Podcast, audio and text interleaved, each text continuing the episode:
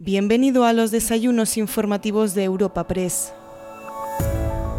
Celebramos una nueva cita de los Desayunos Madrid de Europa Press gracias al patrocinio de Fujitsu, Grand Thornton, Ibercaja, Meeting Place Castellano 81 y Valdecarros Madrid. En esta ocasión tenemos el placer de ofrecerte un encuentro con el consejero de digitalización de la Comunidad de Madrid, Miguel López Valverde. Ponente invitado de esta ocasión subirá a nuestra tribuna informativa para su exposición inicial y tras ella charlará con la delegada de Europa Press en la Comunidad de Madrid, Cristina de la Rica.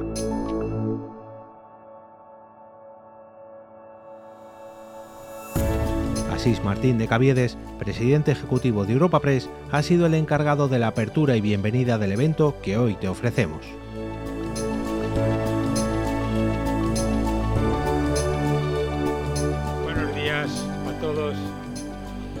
Y a todas si ocupan sus lugares. Señor consejero de digitalización del Gobierno de la Comunidad de Madrid, de nuestra comunidad, querido consejero, querido Miguel, muchas gracias por ser tú el ponente invitado de hoy. Lo digo en nombre propio de Europa Press y de los patrocinadores que son Fujitsu, Gran Thornton, Ibercaja, Valdecarros y Castellana Meeting Place, sin cuyo apoyo no podríamos celebrar este acto. Consejero de Educación y Universidades, consejero de Cultura, Turismo y Deportes, consejera de Sanidad, rector de la Universidad Rey Juan Carlos, portavoz del Grupo Parlamentario Popular en la Asamblea, alcaldes, alcaldesas, diputados y senadores, diputados y diputadas a la Asamblea de Madrid, autoridades, queridas amigas y queridos amigos. Es un honor para mí presentar a Miguel López Valverde, nuestro consejero de digitalización. Le decía en el desayuno que voy a tratar de hacerlo breve porque su currículum no es tan potente que si tuviera que hacerlo por extenso nos tiraría la mañana entera. Con lo cual voy a ceñirme a lo más importante. Miguel López Valverde es nacido en Bilbao, es ingeniero de telecomunicaciones por la Politécnica de Madrid y PDD por el IES de Barcelona. Ha desarrollado su dilatada actividad profesional en el ámbito de las tecnologías de la información y desde hace más de diez años estas vinculadas especialmente al sector sanitario y de la investigación, habiendo trabajado en compañías emblemáticas del sector como lo son Siemens, Atos y el Corte Inglés, entre otras. en el año 18 fue nombrado director de Sanidad para Madrid y Castilla-La Mancha en IECISA y en el 21, desde Inentum, se hizo cargo de la gestión e iniciativas transformacionales para el Grupo Quirón en los ámbitos de la salud y la prevención. En la pasada legislatura ocupó el cargo de director general de Sistemas de Información y Salud Digital en la Consejería de Sanidad de la Comunidad de Madrid. Y como todos sabemos, tras el gobierno resultante de las pasadas elecciones del 28 de mayo, la presidenta de nuestra comunidad, Isabel Díaz Ayuso, le nombró consejero de digitalización cartera de nuevo cuño, cargo que sustenta en la actualidad. Querido consejero, querido Miguel, de verdad, muchas gracias por ser tú nuestro ponente invitado de hoy y te corresponde ocupar la tribuna. Gracias.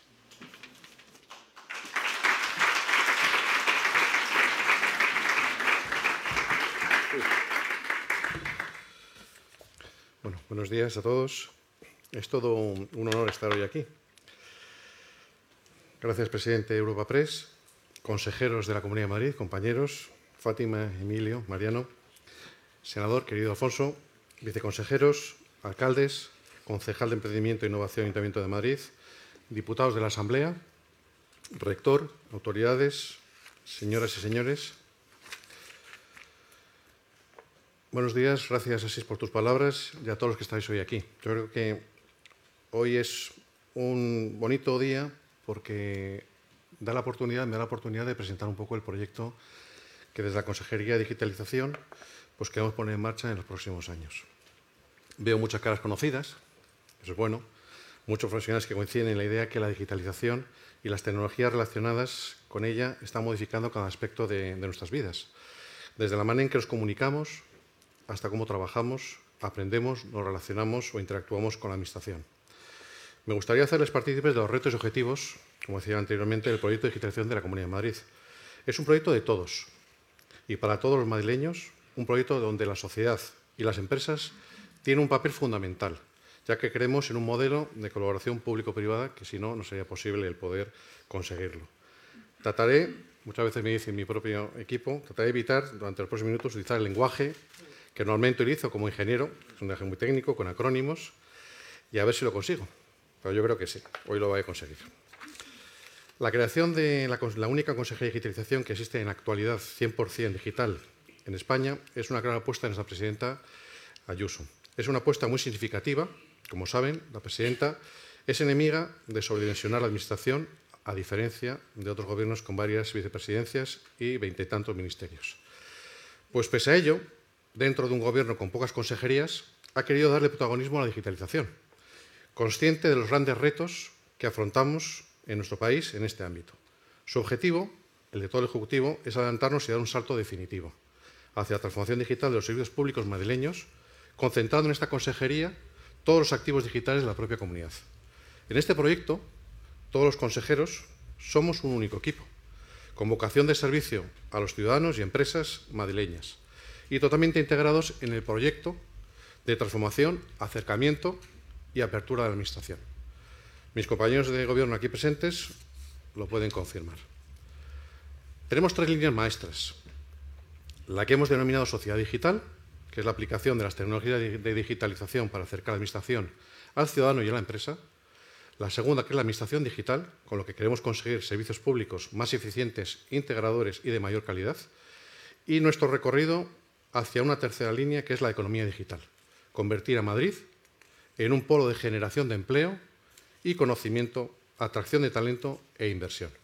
Y todo ello para alcanzar unos objetivos muy ambiciosos, como son disponer de servicios públicos 100% digitales y automatizados, lo que se traduce en un ahorro de tiempo, eficiencia, agilidad y proveer de más información al ciudadano, conseguir una empleabilidad del 100% con la ayuda de la digitalización, a través de programas de capacitación digital, siendo capaces de minimizar la brecha digital entre el entorno rural y urbano. La atracción de talento e inversión, potenciando el emprendimiento digital y la innovación, y todo ello haciendo especial hincapié en la accesibilidad, la protección, la ética y la humanización.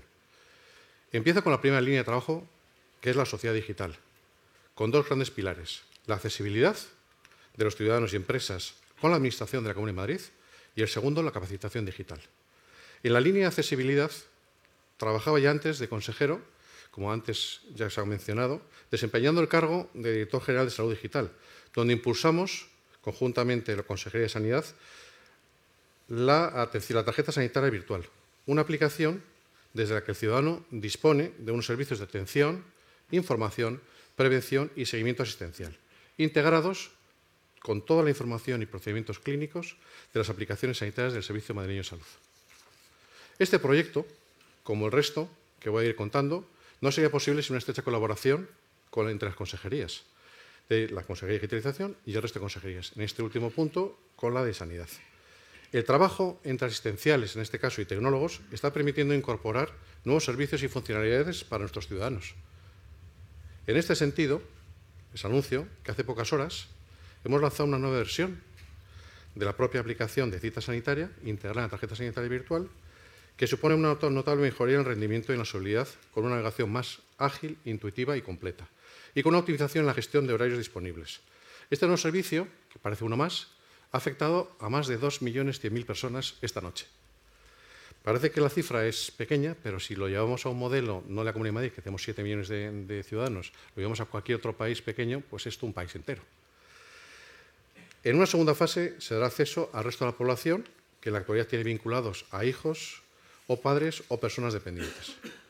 La segunda aplicación con la que quiero comentarles es la cuenta digital, que pronto pondremos en marcha y a la que estamos buscando ya un nombre atractivo. al final es importante el pulso de la ciudadanía y que la ciudadanía lo haga suyo. Y estamos lanzando una consulta a los madrileños para ver con qué nombre salimos.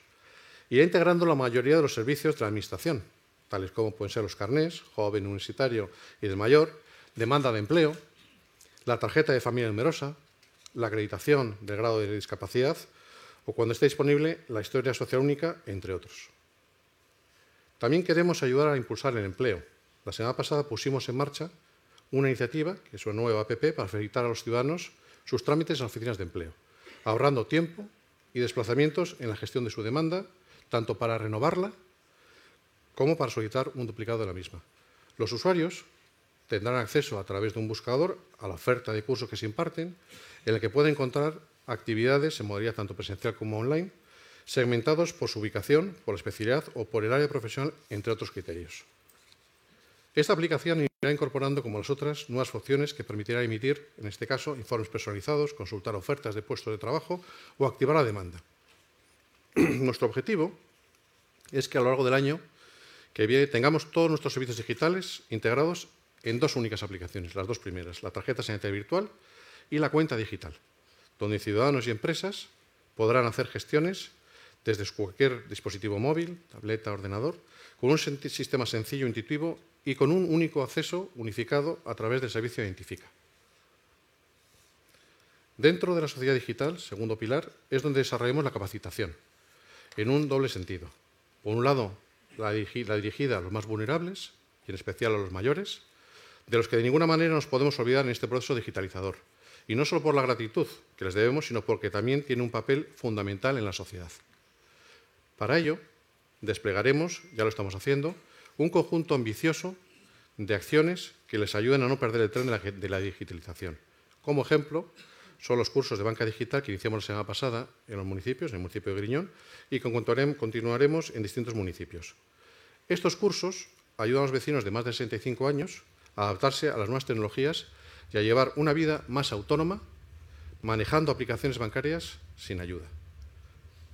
Este tipo de actuaciones, además de prestar un servicio público esencial, nos permite actuar en las zonas rurales, de las que tampoco podemos olvidarnos, pues son esencial para el desarrollo de nuestra economía y nuestro tejido productivo. Y también en el ámbito de capacitación, en esta colaboración con empleo y educación, y más concretamente con las áreas de formación profesional y universidades, las iniciativas dirigidas a la digitalización sea el principal factor para conseguir el pleno empleo en la región. Estamos diseñando programas de capacitación y mejora de competencias, dirigidos a reciclar el talento que ya está en el mercado y acompañar a quienes no tienen empleo, pero quieren preocuparse para incorporarse al sector tecnológico. Entramos ya en la segunda línea maestra, que es la administración digital. Como ya he dicho, queremos que al terminar esta legislatura la Administración sea el 100% electrónica, acercándola así al ciudadano y a las empresas, consiguiendo unos servicios públicos más directos, eficientes y transparentes. Queremos hacerlo de manera que a los madrileños resulte más sencillo posible, lo más sencillo posible. Somos conscientes de la importancia de unar los trámites en pocas aplicaciones y en pocos clics. Ya utilizamos muchas en el día a día. Para que se hagan una idea de lo que queremos conseguir, en la actualidad nos encontramos a caballo entre el considerado modelo de gobierno 3.0 y gobierno 4.0. ¿Qué es esto? El gobierno 3.0 lleva un modelo de refinamiento de, modelos de gestión para ganar eficiencia, desarrolla una optimización en el uso de los recursos y gestiona servicios proporcionados por diferentes ámbitos de las consejerías de una forma unificada. Pasando al gobierno 4.0, que va un poco más allá y ya es capaz de hacer que el ciudadano pueda interactuar con la propia comunidad, como un solo ente y a veces una única plataforma, a través de las aplicaciones, apps que he dicho anteriormente. Y ya conseguir una administración totalmente interoperable e interconectada en algunos entornos. Nuestro objetivo es dar un paso más y llegar a lo que es el modelo 5.0.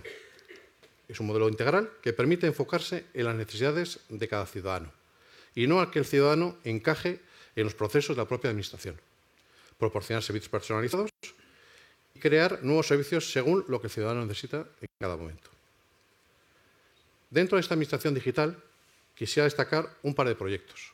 Entre los muchos que, tenemos, pues, hoy había que definir un par de ellos y para poner en valor un poco lo que estamos haciendo. Es el de justicia digital el primero, donde tenemos el objetivo de que todos los juzgados de la Comunidad de Madrid tengan implantado a final de año el servicio buscador 360 que principalmente es, a través del uso de inteligencia artificial, consultar la información no estructurada que forma un expediente judicial con documentos, vídeos y audios.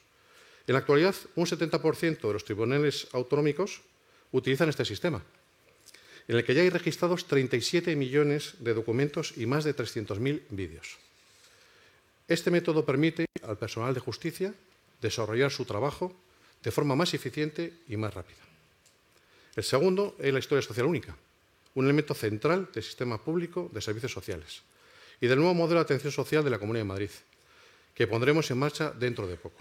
La historia social única es una plataforma digital que permitirá a los ciudadanos disponer de la información más completa sobre los servicios sociales públicos y a los profesionales trabajar con todas las herramientas necesarias para prestar la mejor atención. La historia social única facilitará una atención integral a cada persona o familia, aprovechando los recursos disponibles de los diferentes sistemas públicos de una manera mucho más eficiente y conectada con el historial sanitario de cada ciudadano. Por último, maestra la digital. Queremos impulsar la formación para los perfiles tecnológicos que actualmente tenemos y lograr que en pocos años el 40% del Producto Interior Bruto de la región provenga de la digitalización. Las cifras ya nos acompañan. Nuestra región aporta el 31% de la economía digital nacional, lo que nos convierte en la autonomía líder en esta materia. También somos la comunidad que registra una mayor penetración de digitalización en nuestra estructura productiva, pues ya el 23,7% del PIB es digital, según datos de COTEC del 2021. Sabemos que para alcanzar nuestros objetivos necesitamos impulsar la iniciativa privada, atraer inversiones y que grandes multinacionales apuesten por Madrid. Nuestro papel es el de proporcionar un marco de estabilidad, seguridad jurídica, servicios públicos de calidad, eficiencia en el gasto y tender la mano para la colaboración público-privada. Porque aquí no demonizamos a las empresas, más bien al contrario, sabemos de su importancia y las valoramos, tanto a las grandes multinacionales como a los emprendedores y autónomos, a los que debemos ayudar para que lleven a término sus ideas y negocios. Lo estamos haciendo. Según los últimos datos de los que disponemos procedentes de Fundación Madrid más D, lideramos el ranking nacional de concentración de startups y ocupamos la quinta posición europea. Un ecosistema que sostiene en la actualidad 48.000 puestos de trabajo, de los que el 55% se han creado en los últimos cinco años. También somos la región, desde mes a mes, más empresas se crean, con diferencia del resto, según datos del INE. Estas cifras ponen de manifiesto el acierto de las políticas del Gobierno autonómico, que apuesta por crear las condiciones necesarias para atraer la inversión y favorecer la creación de proyectos de riqueza, generadores de riqueza y puestos de trabajo de alto valor añadido. Una política fiscal y un entorno seguro con unos trámites cada vez más ágiles y eficaces. Y sobre estas bases seguimos trabajando con acciones concretas que favorezcan que los negocios y la tecnología elijan a la Comunidad de Madrid. Así, para las empresas y entidades ya sentadas en nuestro territorio, hemos creado un ecosistema de clases digitales que impulsen las distintas tecnologías disruptivas. El objetivo es que funcionen de forma coordinada, aúnen sus esfuerzos y sean incubadores de proyectos que fomenten la competitividad de las empresas madrileñas en el mercado mundial. Tenemos ya en marcha los clústeres de transformación digital, blockchain, Internet de las Cosas, inteligencia artificial y luego el próximo año arrancará un quinto clúster que sea de computación cuántica. Permítanme que haga una, una parte con la inteligencia artificial, crucial para abordar los retos a los que nos enfrentamos. El uso creciente de la tecnología en nuestra sociedad genera una inmensa cantidad de datos que por su volumen y complejidad solo podríamos procesar a través de este tipo de tecnología. La tecnología ya existe y está con nosotros desde los años 50, pero la revolución que está transformando la sociedad está ocurriendo ahora, porque se ha producido un crecimiento exponencial del aprendizaje a partir de los datos y de la propia experiencia, a la vez que se ha reducido el coste de computación.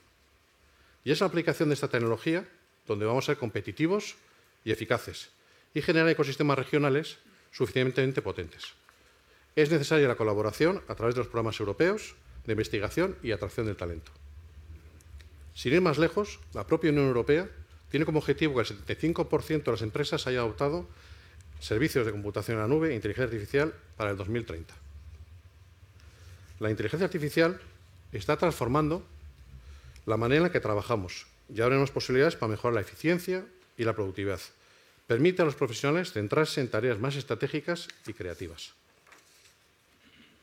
Para ello, se aplica una amplia variedad de tareas que van desde la automatización de procesos rutinarios, repetitivos, o el análisis de grandes cantidades de datos hasta la toma de decisión informada, una mejora en la experiencia del cliente y una reducción en los errores humanos. Es por ello que la Comunidad de Madrid vamos a impulsar la creación de un Instituto de Inteligencia Artificial cuyo objetivo principal sea la creación y cohesión de un ecosistema potente de entidades que trabajen alrededor de la inteligencia artificial, que generará valor para la propia Administración y para el ciudadano y que gobernará los diferentes clústeres. Con el Instituto creemos una, comunidad de innovación diversa y cohesionada en torno a la inteligencia artificial y trabajará para promocionar la sensibilización sobre las nuevas metodologías de innovación, descubrir nuevas tecnologías, mercados y modelos de negocio, concentrar a los agentes locales de innovación, conectar a los agentes locales con otros players internacionales, reducir las barreras de entrada a proyectos relacionados, realizados en colaboración. Una de las características que distingue a Europa, que son los puntos que hablaba al principio, del resto de potencias de inteligencia artificial, es la ética, una inteligencia artificial ética y responsable, y de la que nos sintamos orgullosos. Una inteligencia artificial que preserve la privacidad y garantice la transparencia. Y con esta máxima afrontamos todo lo que emprendemos. Pero para poder avanzar en este campo de inteligencia artificial se necesitan centros de procesamiento de datos, CPDs. Área que en la Comunidad de Madrid también tenemos planes ambiciosos. Los centros de datos son el soporte en la infraestructura de las tecnologías de la información y la base neurálgica para los datos y para su procesamiento. Es decir, para el desarrollo de la inteligencia artificial y otras tecnologías disruptivas. La Comunidad de Madrid ya se ha consolidado como el hub digital del sur de Europa. Nuestro siguiente paso es ser referencia a nivel continental e incluso mundial. La región concentra aproximadamente una treintena de centros de, datos operativos en la actualidad y supone más del 80% de la totalidad de la potencia instalada en España. También importantes proyectos en distintos grados de desarrollo que multiplicarán por cuatro su potencia para el 2026. Ya en el 2022, el crecimiento de la Comunidad de Madrid fue de un 43%, lo que confirma el gran desarrollo que está viviendo el sector y su atracción por la Comunidad de Madrid, que no solo concentra la inmensa mayoría de la capacidad existente en el país, sino que además tiene actualmente tasas de crecimiento muy superiores a las de las ciudades europeas con mayor infraestructura de datos. Ya termino, pero antes me gustaría abordar otro punto fundamental, otro tema fundamental para el sector, la ciberseguridad. Los ciberdelitos, por desgracia, están aumentando. Según las cifras oficiales, en los seis primeros meses de este año, de 2023, se cometieron 216.679 ciberdelitos en España, lo que supone un 20% más que el, que el mismo periodo del año anterior. Todo esfuerzo que hagamos para reforzar la ciberseguridad en nuestra región es importante, fundamental.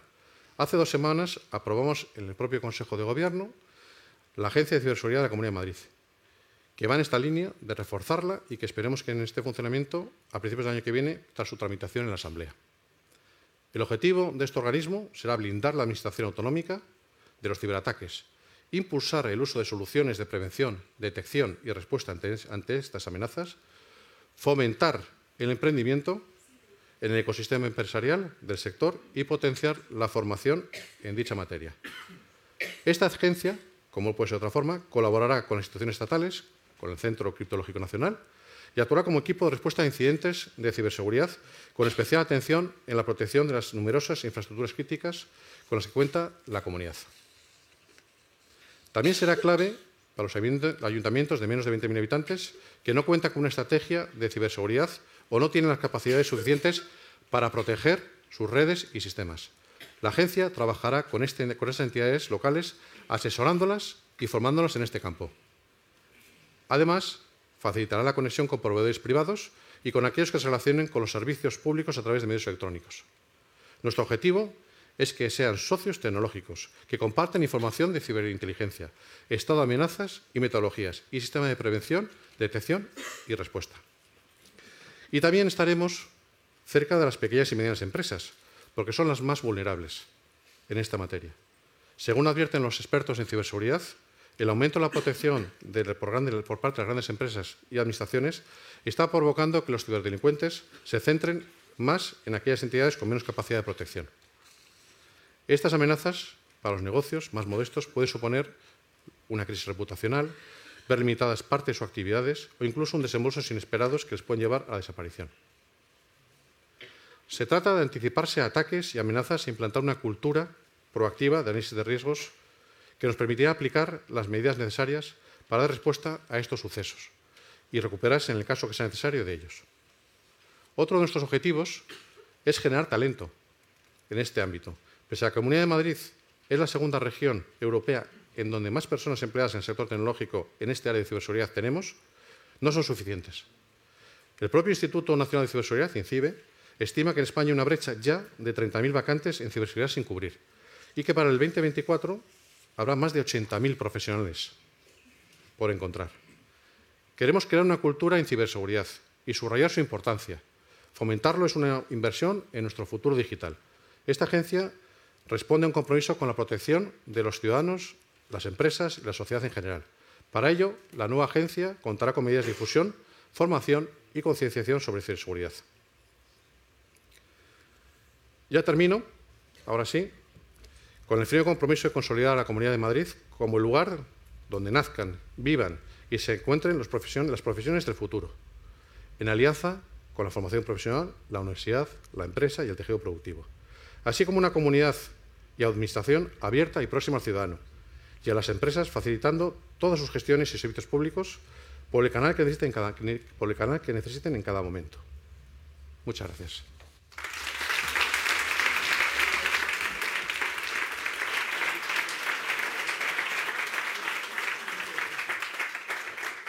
Buenos días a todos. Muchas gracias, consejero. Bienvenido a los Desayunos Madrid.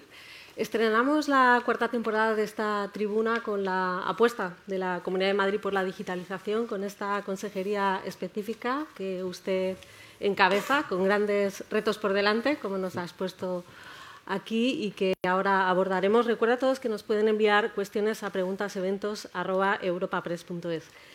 Consejero, eh, lo ha comentado en el final de su intervención, eh, Madrid acapara un tercio de los ciberataques en España. Hace unos días la propia cadena pública madrileña veía comprometidos sus sistemas. ¿Está preparada la Comunidad de Madrid para atajar estos desafíos y cómo va a velar el Gobierno regional por el uso y la gobernanza de los datos de los ciudadanos? Una pregunta. Esta es de nota. A ver, ¿estamos preparados? Pues, hombre, eh, nadie está preparado por un ataque de ciberseguridad a gran escala, porque sabemos que el estos, estos son, son, proyectos económicos donde atacan para conseguir un, un rédito económico. Lo que si bien es cierto es que nosotros, en la actualidad, sí que estamos preparados para los ataques que están llegando. Estamos parando muchísimos ataques a través de, de las eh, diferentes entidades que tenemos. Eh, va a haber una convergencia a nivel de gestión de los centros de operación de ciberseguridad en la comunidad.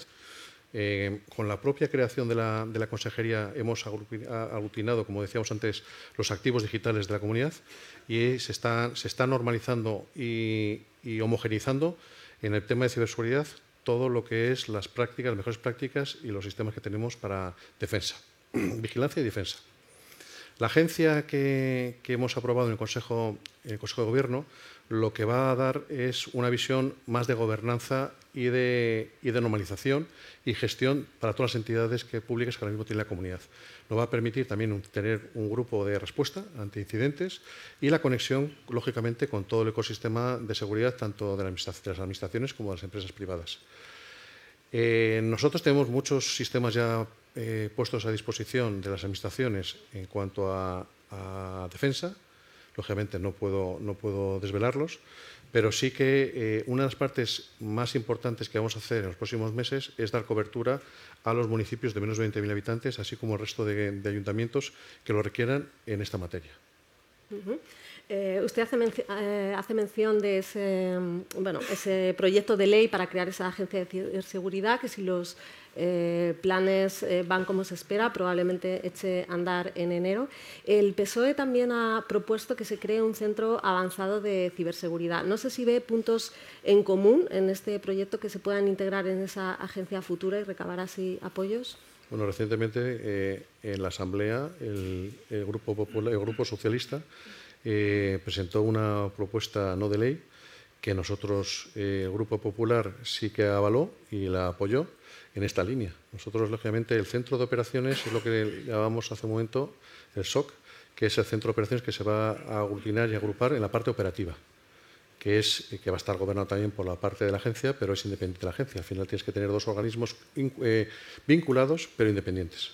Y sí que la idea que decía, cuando, cuando vamos a, unificar y a converger todas las políticas de seguridad dentro de la comunidad, es la parte operativa, va a ser el centro de operaciones. Nos ha anunciado aquí que la inteligencia artificial va a llegar a los juzgados madrileños con ese sistema de búsqueda 360 grados a finales de año, creo que ha dicho, eh, y también ha hablado de la creación de ese Instituto de Inteligencia Artificial. ¿Nos puede concretar eh, la fecha de cuándo va a ponerse en marcha y dónde se va a ubicar este instituto? Todavía estamos en proceso de definición porque al final se, se crearon los clústeres que he comentado, los cuatro clústeres que he comentado y el quinto que pondremos en marcha el año que viene, sobre eh, monográficas de tecnología. lo que estamos haciendo es viendo cómo el proyecto lo ponemos a andar, eh, involucrando, lógicamente, a las empresas que actualmente ya están en esos clústeres, a las universidades, con toda la parte de innovación, a las startups y a, las pymes. Entonces, es un proyecto global. Entonces, ese proyecto va a tener una serie de retos que se van a definir tanto desde la parte de la, de la propia clúster como de la administración de la comunidad como de los ayuntamientos. Y de ahí lo que van a salir serán una serie de retos y una serie de proyectos que nosotros eh, necesitamos en la actualidad. El propio clúster tendrá que gestionar eh, esos proyectos y después, eh, cuando salgan en un futuro, pues nosotros, la propia comunidad, a través de la ley de contratos, sacarán contratos abiertos para que todo el mundo se pueda presentar. Pero sí que la idea es que estos clústeres empiecen a dinamizar todo el ecosistema y de alguna forma que tenga una visión única todo el sector de en qué estamos trabajando, porque hay muchas iniciativas y lo que tenemos que es converger todas las iniciativas en una única conjuntamente también con el Ayuntamiento de Madrid, para que el propio sector sepa dónde invertir. Al final, estos son eh, las empresas, eh, son proyectos empresariales y lo que tenemos que hacer es intentar dar una visión única desde la Administración a todas ellas para que sepan en qué estamos trabajando y dentro de la línea de apertura, de transparencia de, lo que hace la Administración y los son retos a futuro de la propia Administración. ¿Y cuándo van a estar operativos estas cuatro regiones? Los clústeres están, están actualmente eh, en proceso de, están ya definidos.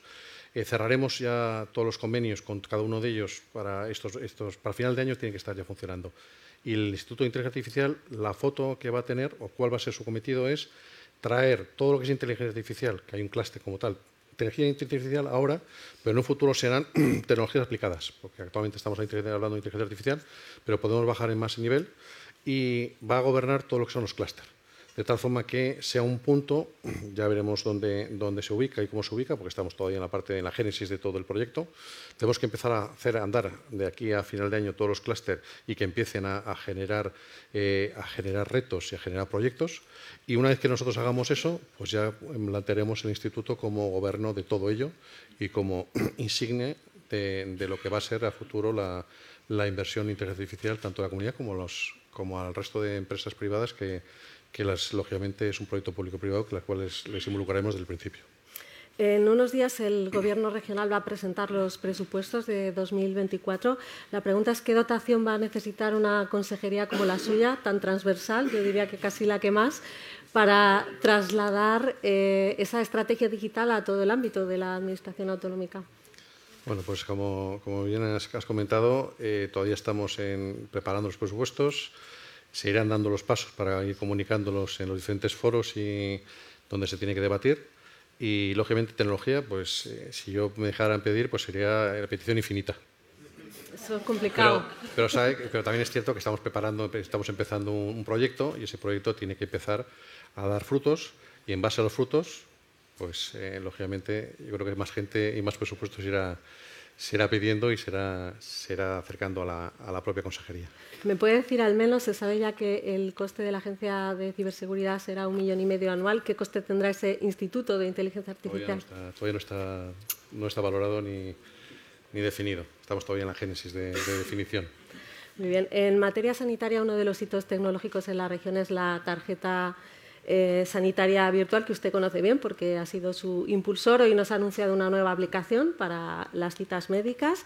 Em, eh, sí me gustaría detenerme en qué proyectos de medicina de precisión y personalizada se está trabajando en ese centro de salud digital que se alberga en el Cendal. No sé si nos puede avanzar alguno. Bueno, no quiero pisar yo a la consejera de Sanidad, pero es un, es un proyecto conjunto lo que estamos haciendo nosotros actualmente es, empezamos en la tarjeta sanitaria virtual definiendo, como decía anteriormente, asistencial, tecnólogos, eh, la información y los servicios que actualmente estábamos dando eh, en los diferentes ámbitos a los ciudadanos, principalmente empezó con la parte de primaria, que es la, cobertura universal que tienen los ciudadanos y es el, primer en, tanto entran como salen de primaria, como muchas veces lo dicen nuestros compañeros de sanidad.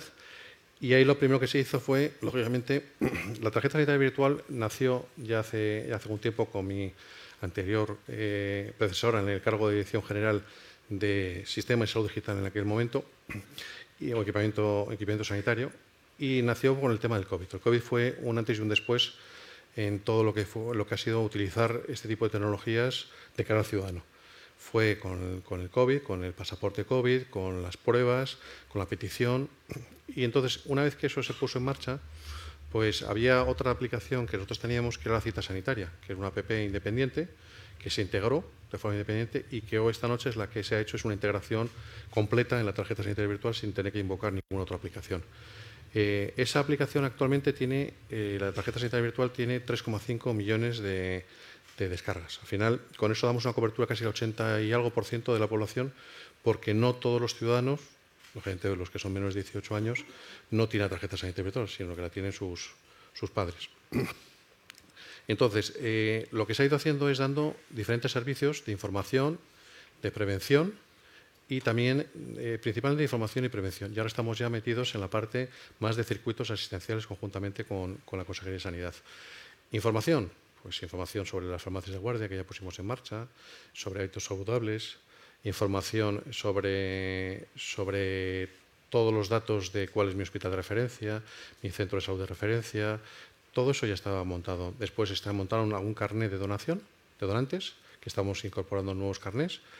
Después toda la parte de prevención. Se montó, se automatizó todo el proceso de cribado de cervix.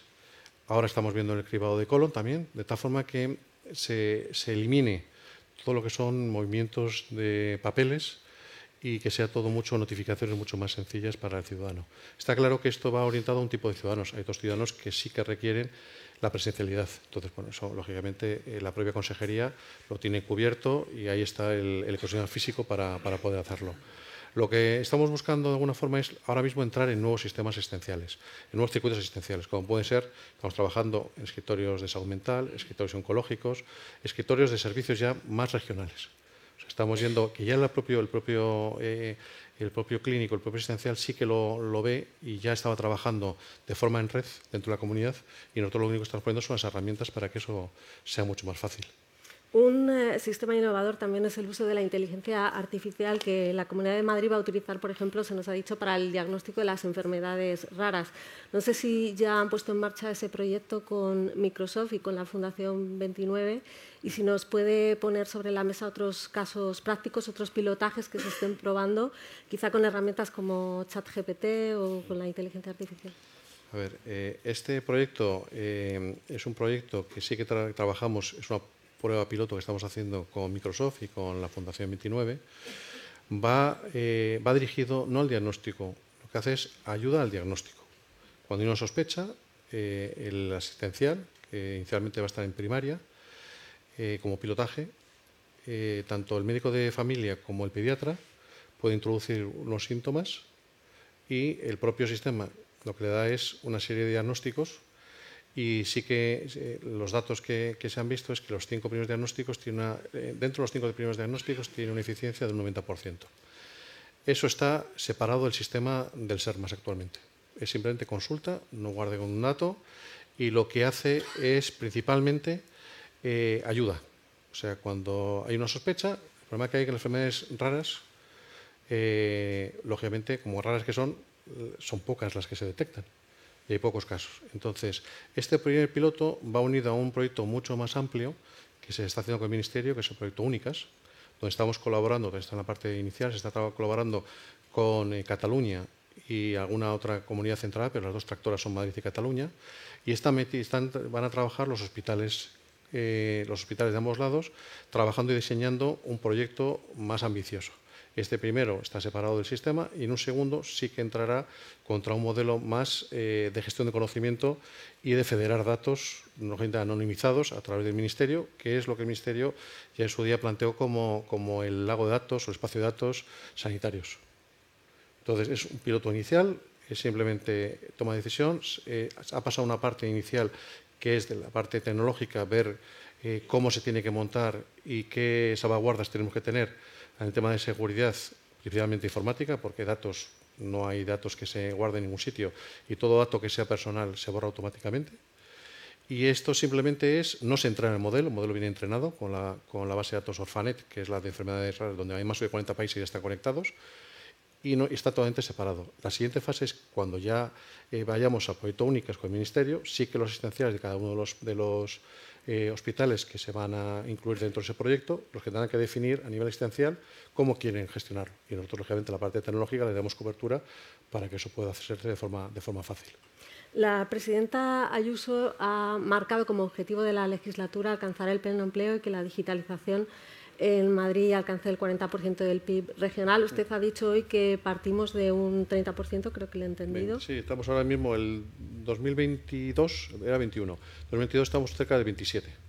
Eh, ¿Cómo va a hacer esto, consejero? Pues eh, aquí lo tenemos claro, aquí están las empresas privadas que son las que tienen que ayudarnos también en todo lo que estamos planteando. Hablábamos de capacitación, hablábamos de empleo, falta de profesionales. Entonces, conjuntamente con la Consejería de Empleo, la Consejería de Educación, todas las consejerías, eh, tenemos que trabajar para que, que ese gap que ahora mismo de profesionales podamos eh, conseguirlo, o bien a través de capacitación eh, digital de esos perfiles en base a las capacidades y habilidades que necesitan las empresas, ponerlo todo conjunto para llegar a eso. Por ponerle números, ¿cuántos, ¿cuánto empleo cualificado va a necesitar Madrid en estos cuatro años para alcanzar Hablábamos de 80.000 en, en ciberseguridad. Viendo un poco el porcentaje que tiene Madrid, pues solo en ciberseguridad necesitaremos unos 20.000. Pues, y eso llevado al resto de tecnologías, inteligencia artificial, pues ahí podemos poner la cifra que consideremos, porque eso está ahora mismo en ebullición.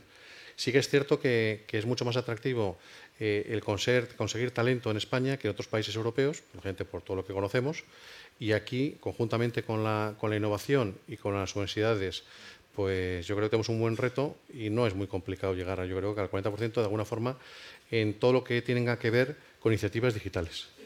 ¿Y qué peso puede tener la ley eh, maestra futura de, FP? Está aquí el consejero de Educación en, este. Pues la FP lo bueno que tiene, yo creo que es una pregunta, bueno, voy a, intentar eh, contestar en mi, nicho, muy parcela. Eh, al final lo bueno que tiene la FP es que se capacita en muy poco tiempo a mucha gente que ahora mismo está demandando que no tienes que ir a una carrera universitaria, porque al final cuando esa gente llegue, pues ya son en cinco, años vista.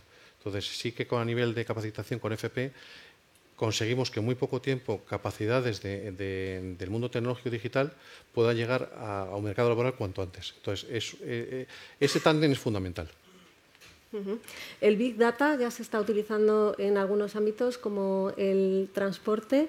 Eh, ¿Cuándo está operativo ese centro de procesado de datos de Metro? Charlábamos antes con la anterior consejera delegada de Metro y viceconsejera de digitalización. ¿Este cerebro de Metro cuándo va a estar operativo totalmente? Eh, el cerebro de Big Data. Nosotros ahora mismo ya en sanidad, conjuntamente con la consejería, tenemos el, el Big Data más grande sanitario de toda Europa. Lo que se ha hecho se ha volcado todos los datos sanitarios de todos los sistemas que tenemos, que también ahora contaré por qué somos tan ágiles en la parte de tarjeta sanitaria virtual. Lo hemos volcado en un único repositorio. Estamos, donde más tiempo nos está llevando es, lógicamente, es, garantizar la calidad de esos datos para hacer explotación a posterior.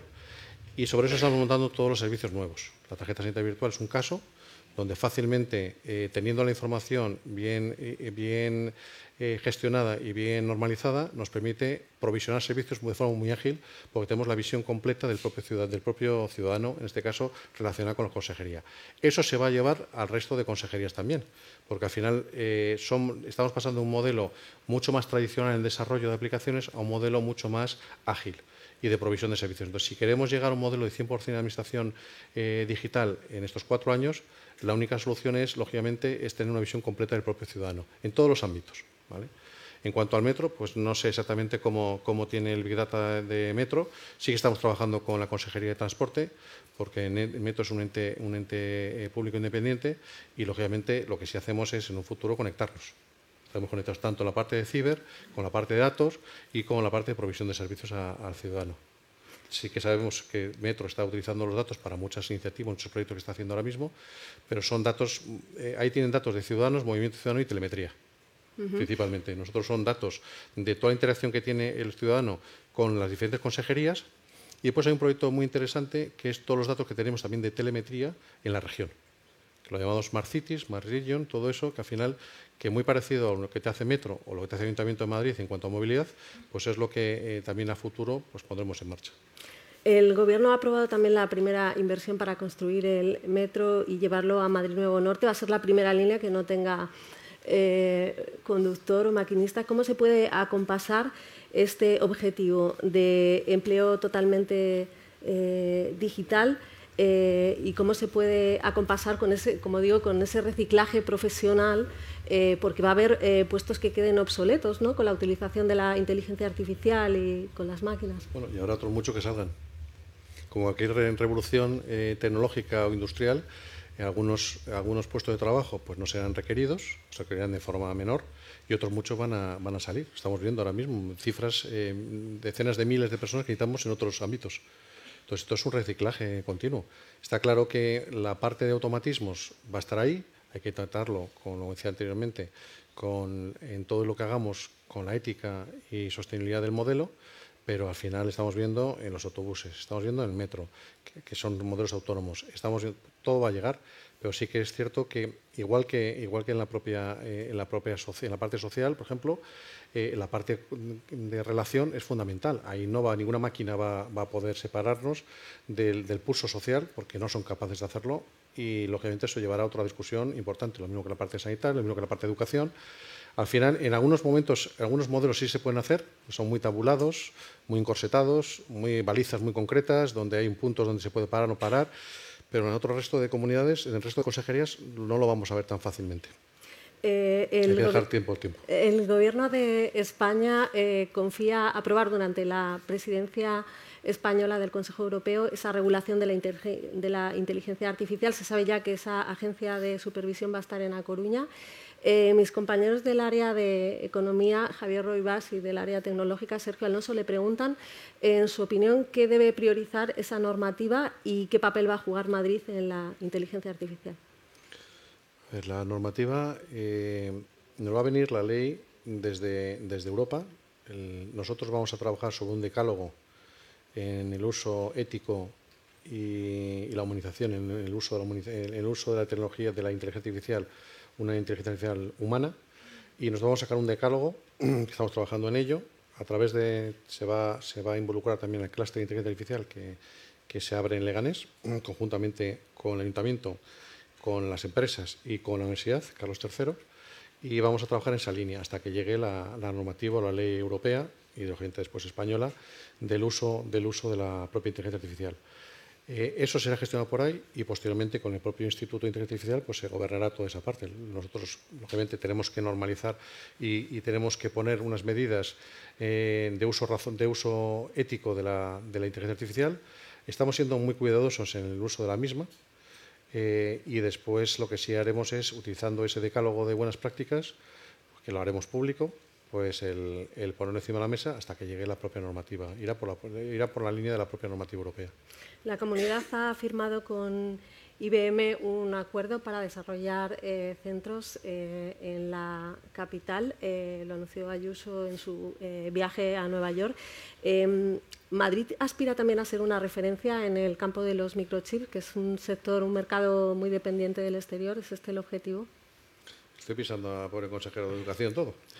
Sí, a ver, el tema de semiconductores. Sabemos que tenemos un PERTE de semiconductores. Hay dinero europeo para, para potenciar. El acuerdo firmado es un acuerdo de colaboración en investigación de materiales para la construcción de eh, semiconductores, de, las nuevas familias de semiconductores orientados, como decía anteriormente, principalmente al uso de inteligencia artificial. Eh, Madrid sí que quiere elegirse como un, punto estratégico en, el desarrollo, en la investigación y desarrollo y fabricación de semiconductores. Al final estamos viendo iniciativas europeas, como pues en Alemania, que reciente, bueno, a principios de año se, presentó una inversión multimillonaria de empresas relacionadas, tanto consumidores como fabricantes de semiconductores, y, España y Madrid en este caso, en la parte sur de Europa, tiene que tener un referente. Nosotros tenemos que industrializar eh, mucho más eh, el país y trayendo proyectos de alto valor, donde necesitemos profesionales de alto valor con salarios lógicamente altos y tecnológicamente muy avanzados, es una de las, lógicamente, las premisas para, el crecimiento de aquí a unos años, porque al final esto es un, montas ahora mismo, pues como hemos dicho, se diseñan en su día fábricas de, automóviles y ahora es el momento de diseñar fábricas de desarrollo y construcción de semiconductores. La empresa Broadcom ha anunciado que quiere invertir 900 millones en una planta en España, pero no hay ubicación. No sé si se han acercado desde la comunidad a esta empresa para que se instale en Madrid. Bueno, estamos haciendo, estamos haciendo ya muchos acercamientos muchas empresas y aquí estamos pues diferentes consejerías y sobre todo lo que es el gobierno de, la comunidad viendo proyectos y yo espero que en, pocos meses podamos anunciar alguno. ¿Y qué incentivos ofrece la Comunidad de Madrid a estas empresas en el ámbito de la digitalización, de los videojuegos, que es una apuesta también muy fuerte en la capital? Los incentivos fiscales los lleva, la, lógicamente, a través de economía, a través de Investing in Madrid, y están definiendo ahora mismo un marco de actuación único y un mensaje único a todas las empresas dentro del ámbito que ellos tienen. Y en la parte que compete un poco a, mi, mi, lado es la capacitación. O sea, al final nosotros una de las partes importantes es identificar que estamos ya, eh, ya hemos identificado los diferentes sectores que son interesantes, en los cuales Madrid es un referente, y lógicamente poner todas las facilidades, incluso incentivar, eh, incentivar congresos y, en este caso, por la fase de, videojuegos, eh, todo lo que es el marco completo de la cadena de valor a través de conocimiento, de información y movilizar el sector. En enero la Comunidad de Madrid lanzó una oficina para atraer centros de procesamiento de datos a la región y captar 6.000 millones hasta 2025. El hecho es que las grandes tecnológicas están apostando por Madrid. Hoy lo ha recordado aquí, que hay más de una treintena de centros de este tipo alojados en toda la región. La contrapartida es que ya se empieza a hablar de una sobrecarga de la capacidad de red en una región como Madrid que tiene un déficit energético elevado, solo se produce el 5% de la energía que se demanda. ¿Qué solución se puede dar a esto para no frenar estos altos índices de crecimiento de los que hablaba usted en su intervención? Eh, estamos trabajando con la Consejería de Economía y con la Consejería de Medio Ambiente para ver todo el consumo de aquí a unos años, que ya tienen ellos planes, pero en base a todas las inversiones que están llegando, de qué es lo que va a necesitar la comunidad a, futuro. Hablábamos de que en 2026 la idea es tener 600 megavatios en cuanto a centros de proceso de datos. Los nuevos, los nuevos centros de proceso de datos, eh, los de última generación, son modelos mucho más sostenibles. Usan y necesitan energía, pero también transfieren energía en modo, por ejemplo, de calor. Entonces está habiendo proyectos en algunos municipios ya donde ese calor puede entrar en el propio sistema y reutilizar esa energía en, formato de, calor, de tal forma que la foto ya no sea el neto, no sea el 100% de los megavatios necesitan, sino que el neto sea muy inferior. Entonces, eso es lo que actualmente con las nuevas tecnologías también cada vez utilizamos menos en la parte normal de computación, se necesitan menos, menos máquinas porque son más eficientes. En la parte de IA sí que se está empezando a utilizar bastante más. En la computación cuántica muchísimo más. Pero sí que todos esos modelos, nuevos centros de procesos de datos, lo que van a hacer es revertir parte de la energía que consumen que la disipan en calor, meterla otra vez en el propio sistema, por lo tanto el neto es inferior a lo que al nominal. Entonces, en eso estamos trabajando conjuntamente con Economía y Medio Ambiente para ver cómo eso, el neto, cómo nos queda y cuánto vamos a necesitar a futuro. Nos ha dicho que próximamente se va a poner en marcha la cuenta digital y si le he entendido bien que va a haber un concurso para que se elija un bueno, nombre. vamos a hacer una consulta más que un concurso. Una consulta, eh, no podemos hacer una consulta a 8 a 7 millones de habitantes porque, porque entonces eh, podemos, puede ser, va a ser una consulta cerrada, concreta, donde será un muestreo de, de, ciudadanos y sobre todo porque queremos cambiar el nombre. Cuenta digital, pues no nos. Yo creo que es un poco ente abstracto y queremos que lo que pongamos ahí, pues que el propio ciudadano se vea reflejado. ¿Y o sea, cuándo una... se conocerá el nombre? Pues lo hemos lanzado recientemente y estamos todavía recibiendo un formulario, estamos recibiendo el input de los ciudadanos y, y, cuando lo hagamos, pues lo haremos público, lógicamente, porque es lo que va, cómo se va a publicitar y cómo se va a contar. Vamos a hablar de conectividad. Usted ha dicho que a final de año espera que esos 18 municipios de Madrid que no tienen 5G eh, lo tengan a final de año, pero ¿qué servicios eh, públicos se pueden prestar en estos municipios pequeños con el 5G, más allá de las facilidades para los usuarios? A ver, los 18 municipios de 5G. En la, en la comunidad, bueno, estuve hablando principalmente eh, que da cobertura a esos municipios es, es telefónica. Le hemos facilitado hablando con la Consejería de, Transporte, eh, le hemos facilitado, y de carretera hemos facilitado todas las diferentes licencias, iniciativas que he editado para, para poder gestionarlo. ¿Y qué pues, servicios? Pues al final el 5G principalmente está para los ciudadanos actualmente. Sí que hay temas de servicios como canal alternativo, en caso que haya un problema en un hospital o en alguna, un centro de salud o alguna línea municipal donde puede irse por el segundo nivel, que sería un 5G, y la idea es, es que tengan todos ellos posibilidad de, de, conexión para su teletrabajo, para potenciar los proyectos locales y en breve, pues lógicamente estamos empezando ya a movernos con los diferentes municipios para ver qué, qué necesitan. O sea, los municipios de menos de mil habitantes, en la Comunidad de Madrid tenemos algunos, entonces, ¿qué es lo que necesitan ellos a nivel tecnológico? La conectividad es una de ellas, lógicamente, para las empresas y para los, y para los particulares pero, estamos ahora mismo definiendo. El 5G al final, la, menor latencia lo que ha permitido es un proyecto, por ejemplo, como puede ser canales alternativos de comunicación, como puede ser comunicación con, con temas ambulancia, comunicación con, con, telemetría remota, pero al final como tal, pues tenemos que cada, municipio es un mundo, habrá una parte básica que, que sí vamos a definir y después cada uno definiremos con ellos tanto amplificadores de señal como una serie de puntos para que llegue cobertura a donde necesiten. Para finalizar, consejero, le he escuchado decir que usted aspira a que Madrid sea toda ella una región inteligente que se posicione en, un liderazgo en el sur de Europa y también a nivel global. Hoy que nos escuchan eh, muchos alcaldes, es verdad que Madrid ya está en ese índice de ciudades digitales por detrás de Barcelona y por delante de Valencia, pero también hay municipios, Alcobendas es uno de ellos, con un nivel de desarrollo inteligente importante. No sé si han detectado algún otro municipio de la región que pueda jugar en en esa liga de ciudad inteligente que aupe a la comunidad a ese objetivo. El tema de ciudad inteligente, o municipio inteligente o región inteligente. Eh, lo que estamos trabajando ya es con algún municipio, eh, identificando los proyectos en los cuales están ellos ahora mismo eh, son punteros, para intentar llevarlo al resto de municipios. Hay, ciertos, cierta información que tiene la comunidad, cierta información que tienen los municipios, entonces vamos a, articular de tal forma que la, información sea única. Eh, principalmente lo que está haciendo es movimiento de, ciudadanos, eh, tema de tráfico, tema de gestión de, servicios, de subcontrata de servicios, de calidad, calidad de aire, o sea, hay muchas, muchas iniciativas, tema también, por ejemplo, de zonas, de zonas horarias restringidas, en algunos municipios que, que los de mayores de 200.000 ya tienen que empezar a, a, a, tenerlos según normativa. Entonces, estamos haciendo un compendio de todos los proyectos, intentar normalizar, porque al final lo que intentamos nosotros es llevar un, un, un proyecto común y que sea escalable a todos ellos.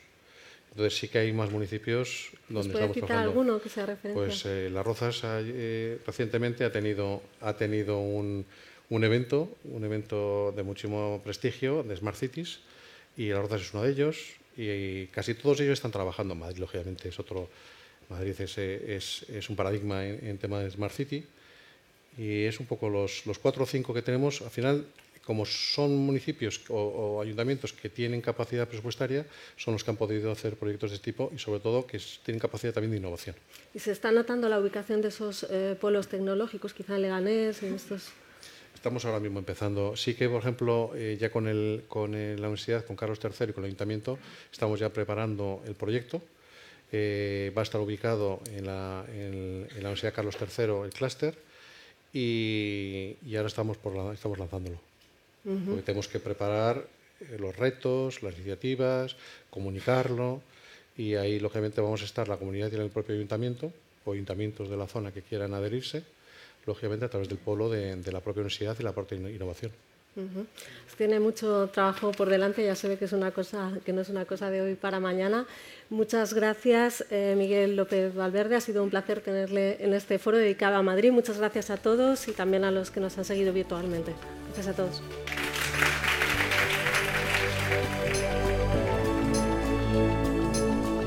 Despedimos esta entrega de los desayunos informativos de Europa Press invitando a todos nuestros oyentes a descubrir el resto de episodios de este programa, así como los distintos podcasts de nuestra red a través de europapress.es barra podcast. Recuerda que puedes encontrar todos ellos en las principales plataformas de podcasting